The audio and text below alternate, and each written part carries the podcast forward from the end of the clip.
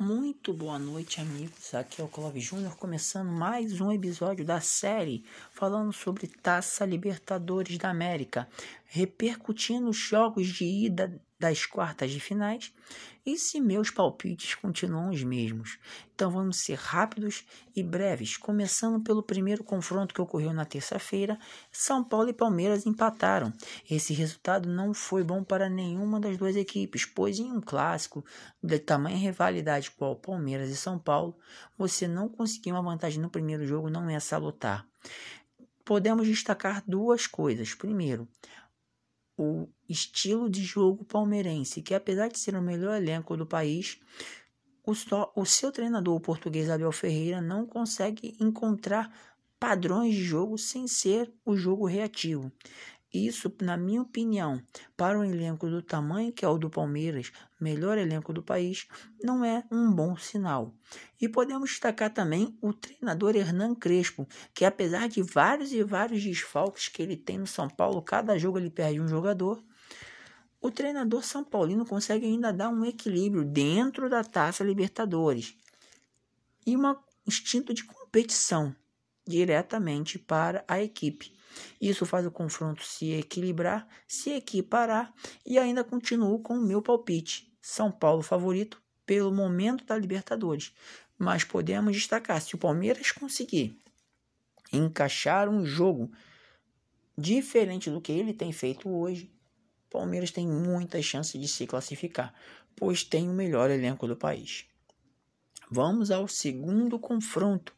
Falo de Atlético Mineiro e River Plate.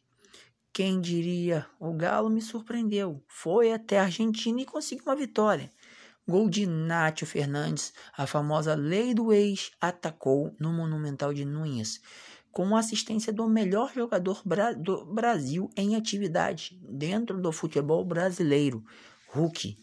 Atlético traz uma grande vantagem para Minas, mas podemos salientar que o River Plate tem totais condições de reverter pois não podemos jamais duvidar do treinador Marcelo Gadiardo e sua equipe.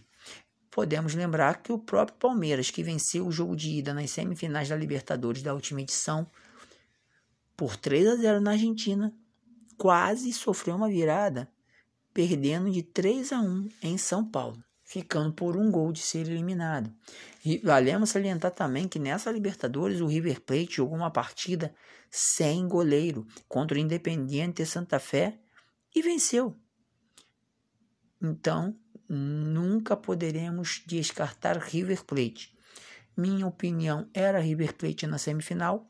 Com essa vitória do Galo, pelo elenco que o Atlético Mineiro tem, podemos até dizer que sim, Galo é um, se tornou o favorito, na minha opinião, para essa vaga nas semifinais. Valendo salientar que do outro lado é o River Plate.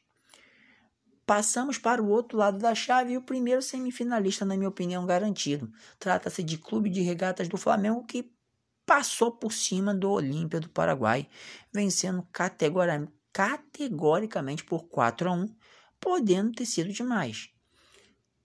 Podemos destacar que eu já tinha dito que o Flamengo passaria pelo Olímpia sem dificuldade e acredito que o Flamengo só perde essa classificação no Rio se colocar a equipe sub-20 e mesmo assim fizer salto alto.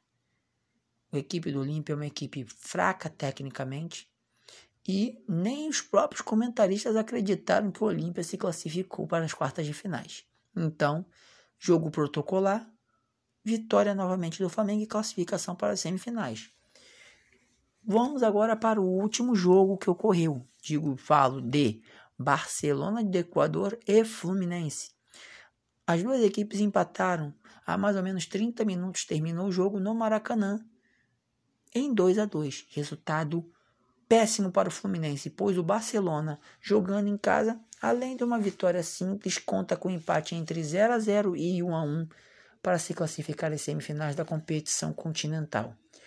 Mostraram também totais fragilidade do Fluminense jogar controlando o jogo e com mais um não conseguiu se impor com, maior, com a maioria de jogadores em campo. Graças a um pênalti nos minutos finais, convertido por Fred, o Fluminense conseguiu arrancar um empate. Resultado esse que preocupa a nós torcedores. Por quê? O Fluminense não mostrou nesse último mês um futebol que confiássemos que o Fluminense conseguirá receber, reverter esse resultado. Nós, torcedores, iremos nos apegar no resultado que o Fluminense conquistou dentro do Monumental de Núñez ao, ao vencer o River Plate por 3 a 1 Podemos nos apegar também aos resultados que o Fluminense conseguiu contra Júnior de Barranquilla, empate fora de casa e a vitória sobre o Independiente Santa Fé. Torcemos que o Fluminense jogue com mais atitude e que não fique fazendo nossos veteranos, Fred e Nenê, quando está em campo, correr atrás de garotões atrás da bola. Fluminense tem condições e tem elenco totalmente de jogar um, um pouco mais de coragem. E é isso que nós torcedores esperamos. Terça-feira que vem estarei voltando com mais um podcast falando sobre os jogos de volta das quartas de finais da Taça Libertadores. Um beijo no coração de vocês. Eu sou o Clóvis Júnior. Tenham uma boa noite.